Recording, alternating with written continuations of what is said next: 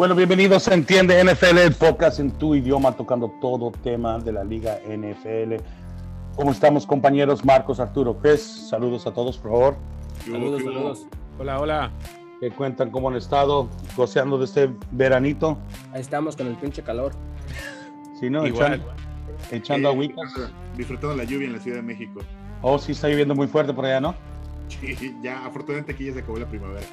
Y sí, ¿no? Pero acá nosotros estamos entrando en el, en el verano, ha estado caliente. Pero pues hablando de, de la Ciudad de México, los campeones de Los Ángeles están teniendo su Vince Lombardi Trophy Tour. No sé qué otras partes del mundo van a visitar, pero ahorita por lo pronto durante esta semana y parece que hasta el primero de julio van a estar en la Ciudad de México, en Guadalajara, en varias otras partes de, de México. Parece que ya dio un tour por el Ángel de la Independencia, ya visitó la Condesa y Roma y Xochimilco. Traen un poco de sus porristas, traen la mascota y también están hablando que hay varios integrantes del equipo y varias leyendas de los Rams. Marcos, tú que estás allá y que están en tu casa, ¿qué, piensas? Bueno, pues esto es algo que ya se acostó no- normalmente que los equipos hagan, en especial cuando es en países donde no tienen una gran eh, base de seguidores para aprovechar. Porque seamos honestos, cuando un equipo se hace de más seguidores es cuando está ganando, ¿no? Eh, digo, en tu época, la mía, creo que nos hicimos seguidores de Dallas cuando fueron campeones, ¿no? Tres veces campeones. Precisamente, ¿ya? Ahora, actualmente hay muchos seguidores de Patriotas que son chicos, no sé, 20, 25 años, que se hicieron seguidores cuando eran niños, ¿no? Entonces la idea está muy bien, digo, que se den a conocer. No es un equipo tan grande aquí en México, digo, en México, vaqueros, eh, acereros, Raiders, eh, Patriotas, ¿no? Entonces, pues aquí hay mucha oportunidad Puros, para eh, crecer. puros equipos maletas. lo, que, lo que pasa es que, que- que continuamos de ver el esfuerzo de la liga para internacionalizarse y parte de, de eso también tiene que ver con nosotros y nuestro, nuestra misión de compartir con ustedes lo que nos apasiona. Esperemos que si son fans y tienen la oportunidad del equipo, si no, si solamente son fans de la liga, tengan la oportunidad de vivirlo realmente, como dice Marcos. Cuando yo estaba creciendo eh, y es- empecé a entender el deporte, por eso me convertí fan de los, de los vaqueros, estaban ganando en los, en los noventas. Y en este caso, por ejemplo, tengo mi ahijado, que él entre una familia que tenemos fans de los vaqueros y de los Eagles y de los Raiders, decide después del campeonato que se va a ser fan de los Rams porque ganaron el Super Bowl. So, creo que es un, un momento muy emotivo para, para la liga, para los fans y pues qué bueno que está visitando a nuestro México lindo y querido. Y pues vamos a ver qué sucede de, de esto con, con el tour del resto de, del mundo. Ah, parece que van a terminar en Cabo San Lucas y pues ojalá que se continúe una tradición así de que, de que hagan un tour similar en un futuro. Y pues siguiendo con otro tema de la liga y algo que está pues en la mira de muchos, Roger Goodell dice que no tiene ninguna autoridad para remover a Dan Snyder como dueño de los Commanders de Washington. Sabemos que en la liga es el mundo de good old boy. Unos se protegen a otros, y- pero pues nosotros no estamos tras vestidores cuando esto está sucediendo. Arturo, ¿qué sabes referente al tema? Pues lo que está pasando aquí es que los Washington Reds, los Commanders, perdón, están siendo investigados por el Congreso, pues, de los Estados Unidos por, por diferentes cosas que han dicho la- las porristas que tal vez no están portándose bien con los empleados y entonces ahorita el Congreso está queriendo platicar con, con la liga, con Roger Goodell y también con Snyder para platicar de, de lo que están haciendo para, para cambiar o qué es lo que están haciendo. Y entonces cuando estaban platicando con Roger Goodell, les preguntó que por qué no estaba sacando a Snyder si él es el- la persona de, de la liga, Problema, ¿verdad? el problema, lo que sea. Oh. Sí, y dijo que pues él, él no tiene ese, ese poder en la liga, pero pues obviamente yo estoy pensando de la NBA, los Clippers, hace unos años con Bomber, los, los, con los Clippers, la liga también no tenía ese poder, pero cuando es un problema que impacta toda la liga completa, alguien puede empezar esa conversación para decir, pues todos vamos a caer si es que no nos cuidamos, entonces, ¿qué es lo que podemos hacer? Y entonces aquí, y es lo que pasó con la NBA, se vendieron los Clippers en unos, en un par de meses. Y esto también puede ocurrir aquí con la NFL, pero Perdón, Arturo, pero eso fue a base de que en, en- en la NBA, ah, parece que este señor ah, David Stern lo que hizo es que forzó, o no forzó pues, pero le dijo a los dueños, ¿no? Que lo votaran para afuera. Y creo que es una estructura muy, muy similar para poder remover en vez de vender, ¿no? Porque en la, NF en la NFL parece que tienen que tener una mayoría de tres cuartos de votos los, entre los dueños para remover a otros dueños. Sí, en la NFL se tiene que poner a, votación, deben de votar eh, 24 de los 32 dueños a favor de, la remoción de, bueno, para forzar a vender al equipo, ¿no? Algo similar sucedió en la NBA. De, digo, en ese caso fue por otras cuestiones de también mucho de racismo, que este señor eh, hablaba de los jugadores afroamericanos como si fueran sus, sus pertenencias, no sé, este tipo, este güey de Django, el Uh -huh. Ujú. Calvin Candy, Ya. algo así, ¿no? Y los mostraba orgulloso a sus visitantes y que, que vean a mis negros y que la chingada y bla, bla, bla. Entonces, eh, pues digo, una liga donde el 90% de los jugadores son afroamericanos, ¿no? Sí. Este, pero actuaron ahí muy rápido, ¿no? Acá, sí, don Roger Goodell le pagan muchísimo, pero se está haciendo güey, ¿no? Este, porque Lo sí, que yo, te- lo que yo ten- tengo entendido también es que ah, Dan Snyder con- condujo su propia investigación. güey, pero es como, yo hago una fregadera y yo me voy a investigar y yo te voy a decir los resultados. Sí, sí, sí, sí, sí. No, no, no, pero, pero escúchame, escúchame. Lo que básicamente él determinó es de que, basado en lo que yo entiendo, de que él está tratando de descreditar a una lista de 50, 50 y tantas personas que originalmente fueron parte de la investigación, um, de que lo acusan de una cultura tóxica, un ambiente de trabajo no, no deseado, uh, en inglés le llaman un hostile work environment, etcétera, etcétera. Pero él intenta descreditar porque entonces él dice que están conspirando en contra de él.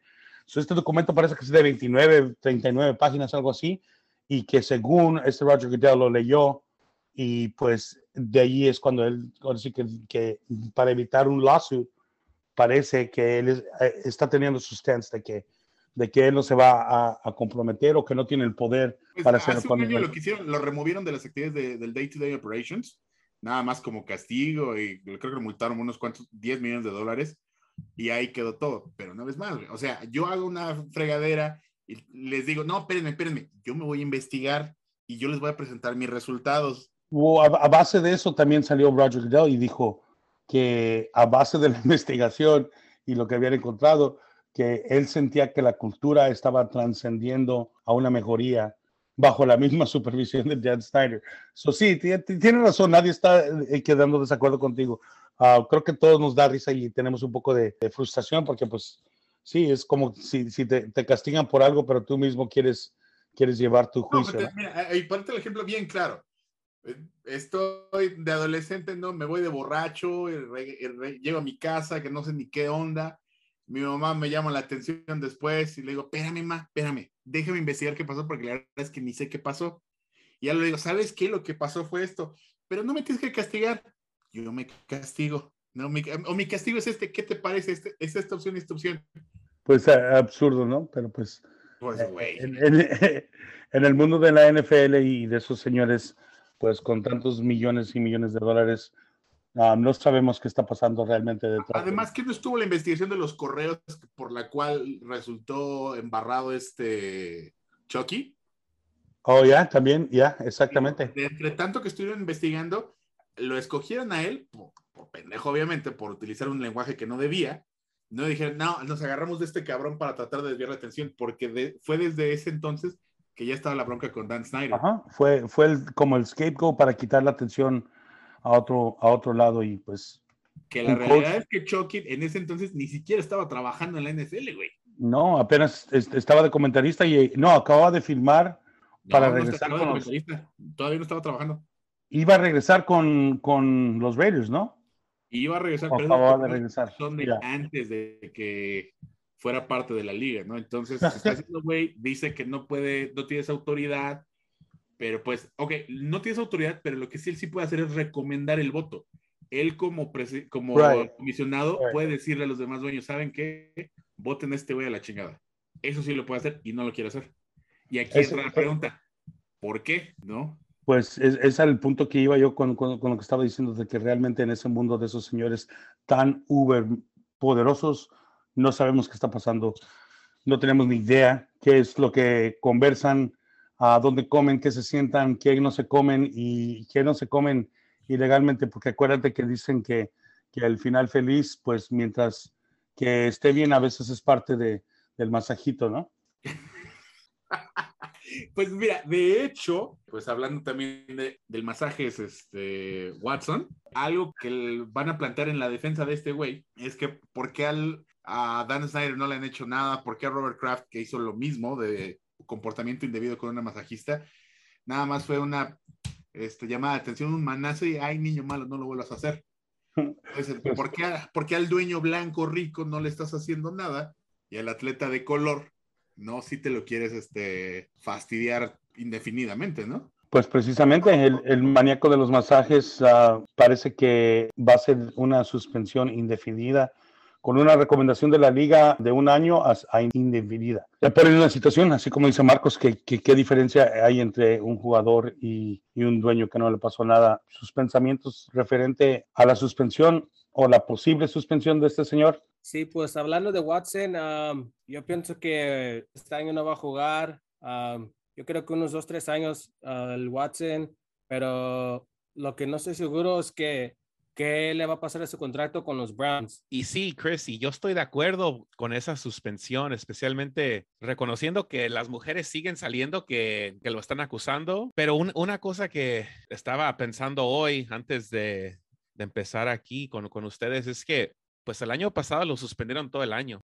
Entonces. Ah, no, no creo que fue suspensión, ¿verdad? Fue por parte del equipo, ¿no? Fue por parte del equipo que. Um... Pero, pero tal vez NFLPA puede decir, no, pues el año pasado ya no jugó un año. Esa es parte de, de la consecuencia. Okay. So, so, no, so no, en, el, en NFLPA tal vez ellos pueden decir, no, pues es double jeopardy. Pueden usarlo como una consecuencia de la liga. No, porque pero pueden usarlo. Pueden usarlo como una herramienta, es creo lo que está diciendo. Sí, para no darle otro año completo, tal vez seis partidos o algo, pero de, de, diciendo, pues el año pasado ya no jugó 16 partidos, entonces ya le vamos a dar otro año. Eso no. Pues es, van a estar peleando ese, ellos por ese eso. año fue más bien por disputas, porque acuérdense que ella no quería estar ahí. Ya. So, pues, I mean, pero, pero pues es la ley de double jeopardy, no sé cómo aplicaría ahí que... que no, güey, pero es que eso del año pasado que no jugó es porque ella no quería estar ahí. Sí, eso no fue, no, no, fue, no fue bajo suspensión o no fue por pagar por ningún crimen, no tiene nada que ver con eso. Pero de NFLPA puede ser un o sea, argumento que sí, es, que sí está conectado. No, ¿sabes cuál sí va a ser un argumento de esos güeyes? Te digo, ellos van a insistir, la defensa muy tonta por mí, si me preguntas, ¿no? A mí se me hace muy tonto el decir, pues es que a los dueños nada nos castigaron, no les dijeron nada. ¿Por qué se me hace tonta? Güey, fue con una sola, Robert Kraft, lo que se sabe fue con una sola persona. Este cabrón son 46. 60 ¿no? y tantas. Eran 60 y tantas. Los, las que presentaron carros fueron 46, ¿no? 44.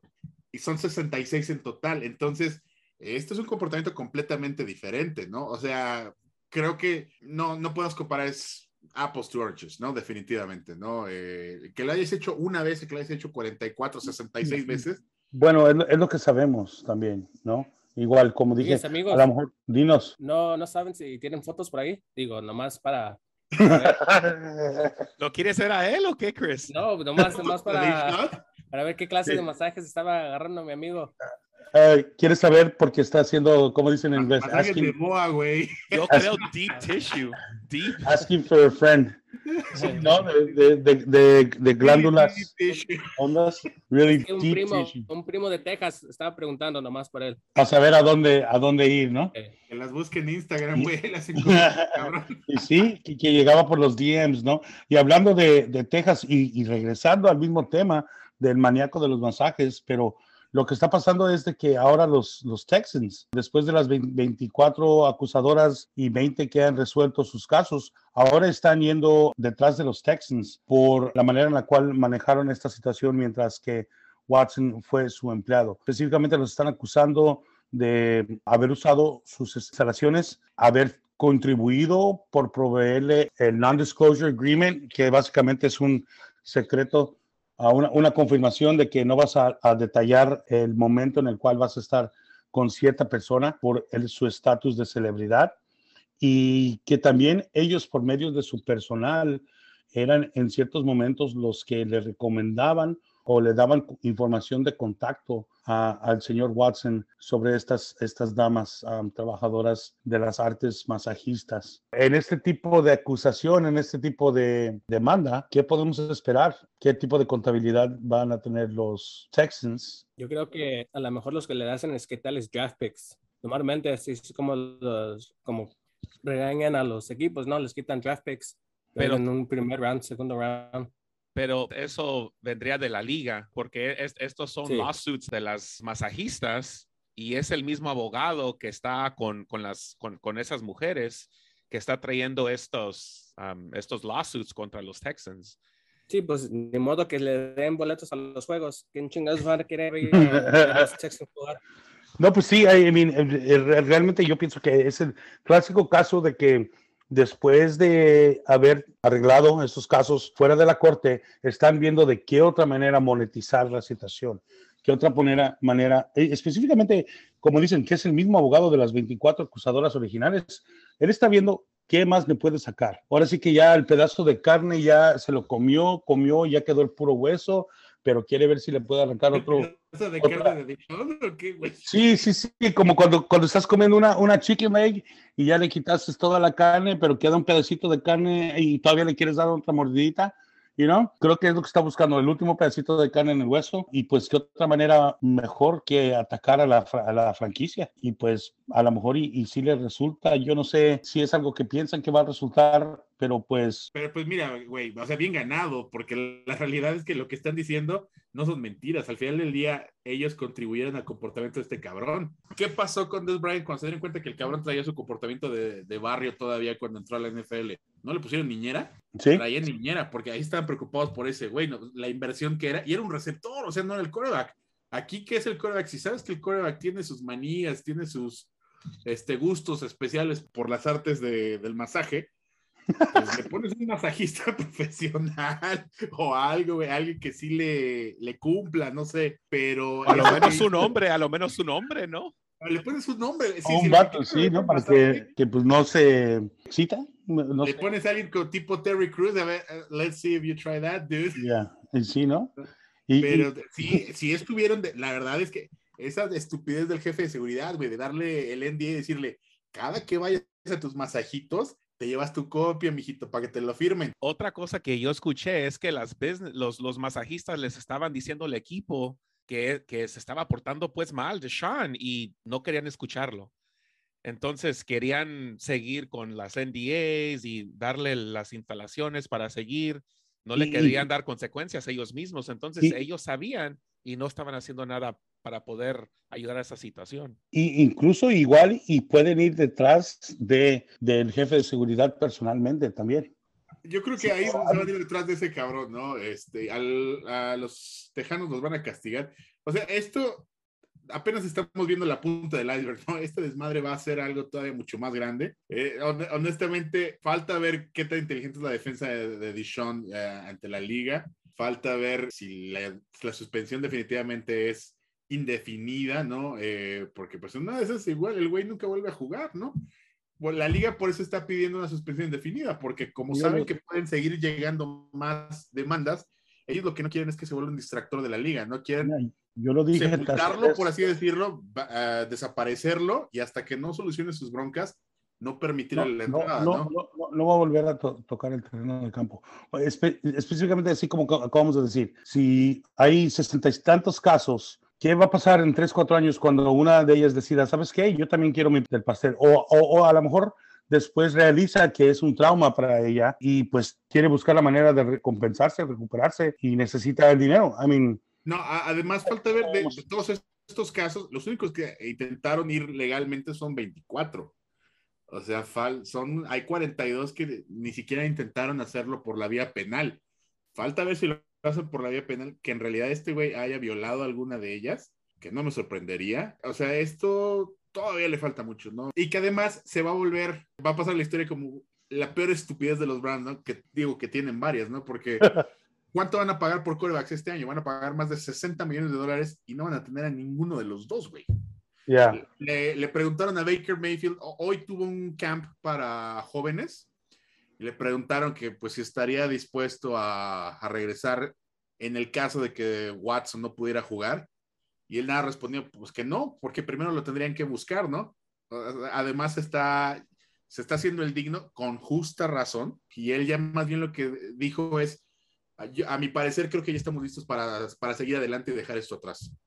Ya, Entonces, Jacoby Brissett. Pues es que ah, ahora sí que es como dicen, ¿no? Brown's doing brown things, ¿no? Hablando de personas tóxicas, Toxic Tyreek Hill sale a la luz algo consternado porque dice que después de sus comentarios negativos de Patrick Mahomes y de la organización de los Chiefs, que por todas sus plataformas de, de social media ha recibido amenazas de muerte, amenazas de daño en contra de su persona y sus seres queridos. Pues, ¿qué esperabas, no? De Toxic Tyree, creo que puras pendejadas, ¿verdad? Cuando estábamos hablando la... la me, encanta que, me encanta que ya todos nos referimos a él así.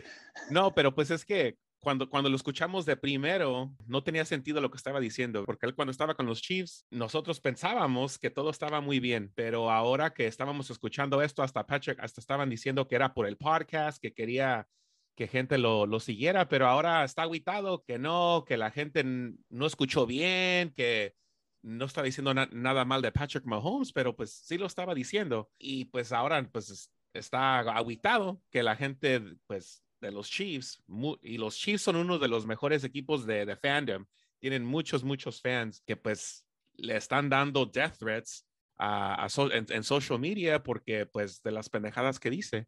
Y pues yo no digo que se lo merece, porque no creo que nadie se merece eso, pero también cuando dices cosas mensas, pues la gente va a reaccionar. Pues es que sí, de acuerdo contigo, ¿no? O sea, este cabrón se hizo el chistoso porque empezó su podcast, ¿no? Yo creo que se sintió Draymond Green, ¿no? Ya ven que ese güey también en Basque tiene su podcast y también medio polémico. Entonces este güey como que quiso copiar la fórmula pero pues Raymond ya tiene historia, ¿no? Nos caiga bien o nos caiga bien el güey, ya tiene su lugar en la historia de la NBA. Este güey va por buen camino, pero todavía no es alguien tan grande y, además está con una figura muy querida, ¿no? Patrick Mahomes, ¿no? El, fandom que tiene los Chiefs es creo que de los más eh, sanos, ¿no? De los más nobles y van a defender a su coreback, obviamente, a capa y espada. Entonces, pues hizo un comentario para provocar, para generar polémica y pues ya le salió el tiro por la culata, ¿no? Eh, hay gente que también, eh, en especial la situación en la que vivimos actualmente, ¿no? Que no tiene nada que hacer, entonces nada más están buscando algo que los provoque para tomárselo personal y creo que fue algo que no midió este güey y ojalá y no se le salga de las manos y, y de hecho hasta están diciendo, ¿no? Que quizás no es muy inteligente que haga el podcast y quizás debería dejar de hacerlo. Aparte de que puede ser esto algo por publicidad, de que se salió de la línea cuando hizo sus comentarios, especialmente yo digo, por algo, algo personal, algo fuera de la organización, algo fuera del dinero, algo fuera del, del estrellato que tuvo o de su carrera potencial de NFL.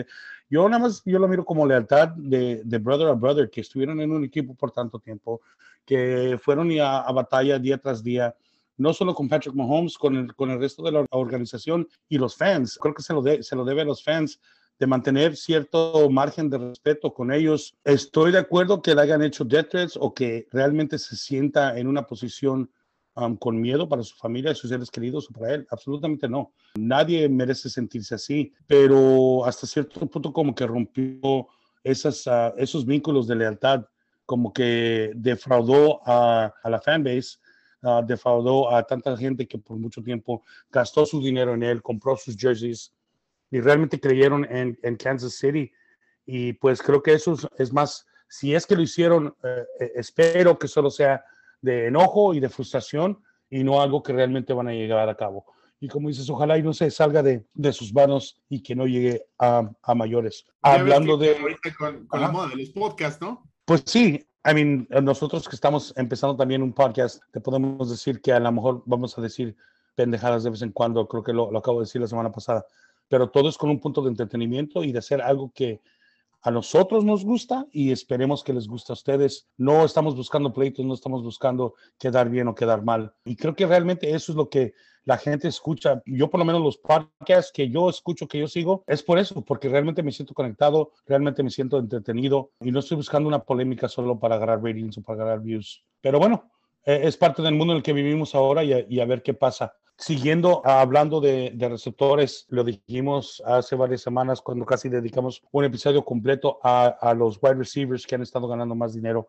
Lo mencionamos este señor como, como alguien que todavía estaba esperando una extensión y se le hizo. Los Washington Commanders firman a sus receptores estrella Terry McLaurin. El contrato va a valer 71 millones de dólares. Le van a dar 28 millones de dólares a automáticos como un signing bonus. Salió en el draft de 2019, ha dominado los Washington Commanders por las últimas tres temporadas. ¿Se lo merece este dinero? ¿Qué piensan de McLaurin? Catalogado financieramente, parece que es el número cuatro receptor ganando más dinero. Definitivamente dentro de los top five, la arma de Carson Wentz. ¿Cómo ven? Pues viendo a los receptores que han agarrado todos los contratos este año, pues yo digo que se lo merece. Los, los Commanders sí lo han estado utilizando bien, reconociendo que no tienen un quarterback. Entonces, si es que sigue con estos mismos números con Carson Wentz, que tal vez puede tener un, un buen año, creo que sí se merece este dinero. Y este, este offseason, reconociendo que, que cuántos eran, cuántos receivers agarraron un contrato nuevo, creo que seis, siete receivers,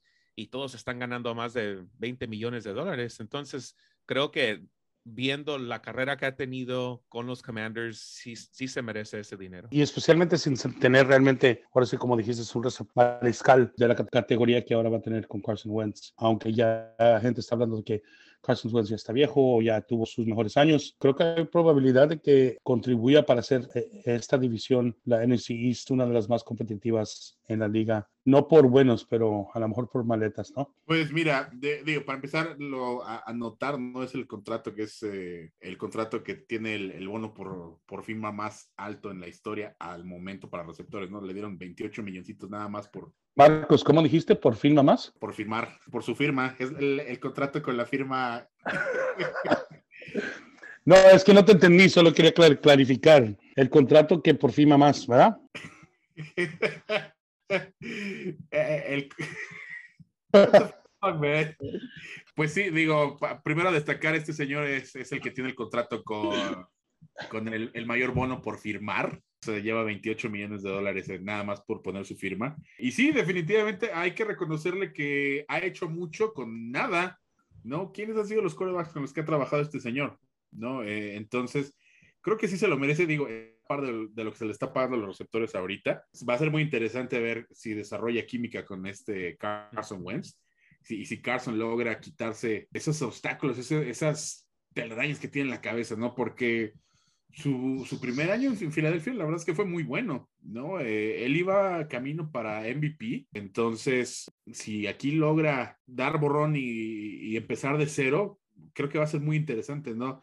Esa división, de hecho, creo que se la van a pelear entre Washington y las Águilas. Y en una de esas las Águilas creo que se la van a terminar llevando, pero va, va, a ser muy interesante por esos dos equipos en particular. Bueno, hablando de contratos con firmas más extendidas, no hay un contrato todavía para Jimmy G, pero hay comentarios sobre el tipo de personalidad que era o que es de, de tras vestidores. Julian Edelman y Marcellus Bennett en un podcast precisamente están teniendo comentarios sobre qué pasó varias veces con Jimmy G, específicamente una situación en la cual parece que estaba lastimado, pero no lesionado al punto en el cual no, no podía tomar el campo y la opción era Jacoby Brissett y parece que Jacoby Brissett de todas maneras salió al campo. ¿Qué cuentan de estos comentarios de nuestra ex estrella de los 49ers, Jimmy G, o posiblemente... Pues es, que lo primerito fue que Martellus, e, él, fue antes, ¿no? Lo de Edelman fue de, en otro podcast, pero Martellus dijo, eh, Jimmy G es a bitch, ¿no? Le, le dijo que es una perrita.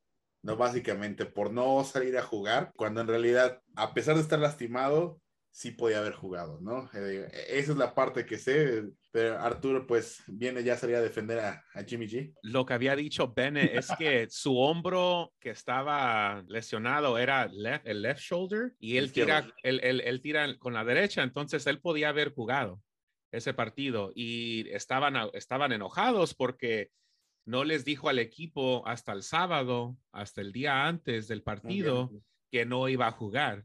Y para ese partido, Jacoby Brissett, el quarterback que tenían, él, su, su thumb, sí estaba lesionado y no debería de haber jugado ese partido.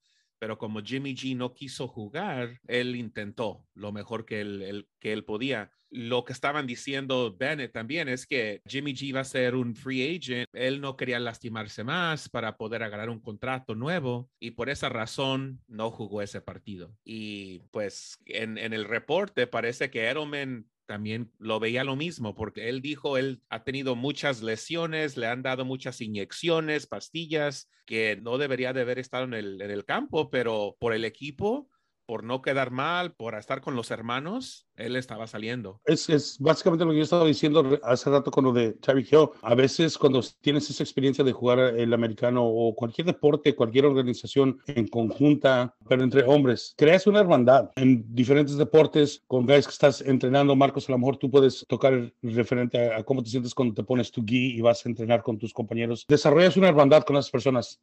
Sí, no, definitivamente es, es algo que digo, aunque es un deporte diferente, un, deporte de combate, pero entiendes que tu instrumento principal son tus compañeros, no son tus hermanos de equipo y lo, último que quieres hacer es lastimarlos, ¿no? Aunque es un deporte de combate y suene contradictorio, pues sí, vas a combatir, vas a luchar con ellos, pero vas a protegerlos, ¿no? Y también sabes que vas, si vas, vas para luchar, para estar con ellos, para, servirles también, no vas a, estar sentado eh, en la clase, ¿no? Eh, eh, se desarrolla un tipo de hermandad muy especial ¿no? en, estos deportes. So, hay un poco sobre eh, mirarlo de las dos maneras. Si estoy lesionado, a lo mejor no puedo contribuir como regularmente puedo contribuir y les voy a estorbar en vez de ayudar, esté lastimado o no esté lastimado, buscando un resultado positivo. Y creo que pues en este caso puedes mirarlo de cualquier forma, pero mi opinión personal, yo prefiero, con, parece que el core es morir peleando que vivir arrodillado. So, darlo, poner, ponerlo en el terreno de juego y pues ni modo, están hablando sobre a lo mejor eso siendo uno de los puntos débiles de, de, Jimmy G y pues veremos qué va a suceder. Jugando el abogado del diablo, hay que verlo también por este lado, güey. Jimmy G iba a ser agente libre, ¿no? Entonces, pues es tu trabajo. No tienes que ver por ti primero, tienes que asegurar tu vida. Eh, hay que acordarnos que ese güey no fue selección de primera ronda, entonces él no llegó con el megacontrato. No hubiera sido un jugador de primera ronda, y dices, bueno, pues güey, ya te metiste tus milloncitos. Ese güey llegó con un contrato de, creo que fue segunda o tercera ronda, este. 96, creo que fue. Tercera ronda. Entonces, eh, y si está dando señales de que puede ser, en ese entonces, que podía ser el sucesor de Tom Brady, aunque también ya sabes después lo que pasó en esa novela, ¿no? Que Tom Brady les dijo, o él o yo, ¿no? Este, pues él tenía que asegurar su futuro, ¿no? Antes que otra cosa tenía que asegurar su futuro. ¿Quién sabe si actualmente haría lo mismo? Digo, ahorita que ya tiene su vida más asegurada en adelante. Se me hace interesante por, porque Jimmy G este año pasado, su thumb estaba lesionado. No debería de haber jugado con ese thumb. Y estaba jugando. ¿Y, también el hombro derecho, el, el, que él, él usa para, para poder tirar la bola también. Y era, eran los playoffs. Entonces, obviamente es poquito más razón de jugar, pero nadie de los jugadores han dicho que él ha sido soft de lo que yo he escuchado. They all have his back. Y entonces, cuando salió esta historia, dije, oh, wow, se me hace interesante. Creo que también habla un poco sobre, ahora me estoy yendo un poco muy lejos, pero la cultura de los equipos y la cultura de los coaches. Eh, en los Patriotas es muy old school, muy, como dicen, hard nose football, get, métete a los putazos y tienes que hacer lo que tienes que hacer. Y Julian Edelman también es ese tipo de jugador, de que consistentemente se daba cada putazo y se paraba y, y jugaba la próxima jugada. Este Bennett, pues como un tight end, también en ciertos casos esos cabrones están hechos un poco diferente que, que receptores o mariscales de campo, ¿no? Porque pues tienen que hacer blocking, tienen que estar contra linemen, contra linebackers y pues meterse a los madrazos también. Y, y lo que está pasando en la liga y con esos coches un poco más jóvenes, pues es un poco más suave, ¿no? Un poco más protégete protégete a ti, protege tu, tu, bienestar y tu, pues sí, tus contratos. Pero miramos de las dos caras esta situación. es que además ah. es creo que el punto de la carrera en el que estaba, ¿no? Porque ahorita, como dice Arturo, ya está en otro punto de su carrera y ahora él es el verdadero líder, porque además en ese entonces él no era el líder de los Patriotas, él era el, el heredero aparente, pero no era el líder. Entonces, ¿cómo te vas a arriesgar por alguien que no te ha demostrado que pues sí, sigues tú? ¿no? ¿Cómo te vas a arriesgar a ese nivel? ¿no? Además de que también es mucho la cultura del atleta pues no todos tienen esa mentalidad, ¿no? Digo, recordando al difunto Kobe Bryant, pues ese güey jugó hasta con el dedo de la mano tiradora roto, jugó con el... Tiró su free con el Aquiles roto. Sí, no, eh, digo, y él era una mental, él decía que pues es que él no sabe si las personas que lo van a ver es la primera, la primera y única vez que lo van a ver en su vida. Y, dice, ok, se le reconoce, pero honestamente, esa es la excepción, güey. O sea, no es la regla. Ese tipo de mentalidades son la excepción. Entonces, Jimmy G, pues le dicen, he's a little bitch. Yo me iría más porque pues estaba viendo por su propio bien, ¿no? Estaba viendo por su futuro e hizo lo más inteligente. Ya, y pues igual vamos a ver qué sucede con esta situación, pero hablando de heredero aparente o heir apparent, Arch Manning, de una de las familias más importantes de trayectorias en la NFL, parece que firmó con, con Texas, un poco no referente a la liga, pero pues sí referente a la liga, pues sabemos que viene de una, de una familia de talentos uh, de generación y pues Ahora estamos ya con esta situación que va a firmar con Texas en vez de potencialmente LSU o Alabama o otros de los poderes, LSU siendo la escuela de la cual salió su, papá y su abuelo. ¿Hablan sobre él? ¿Qué pensamos, guys? Pues mira, básicamente es nada más el comentario que sorprendió a todo el mundo al, escoger la universidad que en realidad no es una powerhouse, ¿no? Se fue con los cuernos largos de Texas, pero se fue para allá por el coach es este Steve Sarkisian, está implementando un sistema profesional, ¿no? Entonces creo que es más que obvio cuál es el siguiente paso en la carrera de Arch Manning, que es prepararse para su carrera como quarterback, ¿no? Más que otra cosa, ¿no? Eh, además de que va a ser muy interesante ver su desarrollo, porque todo el mundo dice que es como, como Peyton, pero en versión atlética, ¿no? Entonces eh, eso va a ser muy intrigante, ¿no? Y sí, parece que dicen que va a tener mucho impacto inmediatamente en prepararlo para el nivel siguiente del deporte. Creo que este, muchacho va a tener un fast track por todas las influencias que tienen, por toda su experiencia y por realmente ser un espécimen del deporte y, parece que alguien muy bien estudiado del deporte también. Pues bueno amigos, uh, parece que llegamos al final de otro episodio de Entiende NFL. Saludos a todos en Colorado, tenemos escucha, escuchas nuevos, parece que en Lancaster tenemos escuchas nuevos, en Jalisco, saludos a Jalisco. En el Estado de México. En el Estado de México han incrementado nuestros escuchas. Gracias a todos por escucharnos, eh, los esperamos aquí la próxima semana con un nuevo episodio en el cual tocamos los temas de la liga. Esperemos que estén disfrutando. Guys, despídanse. Pues que nos vamos, adiós. adiós. Adiós, adiós. Y esto ha sido Entiende NFL, el podcast en tu idioma tocando todo tema NFL. Los esperamos el próximo episodio. Y como siempre, que chingue su madre la América.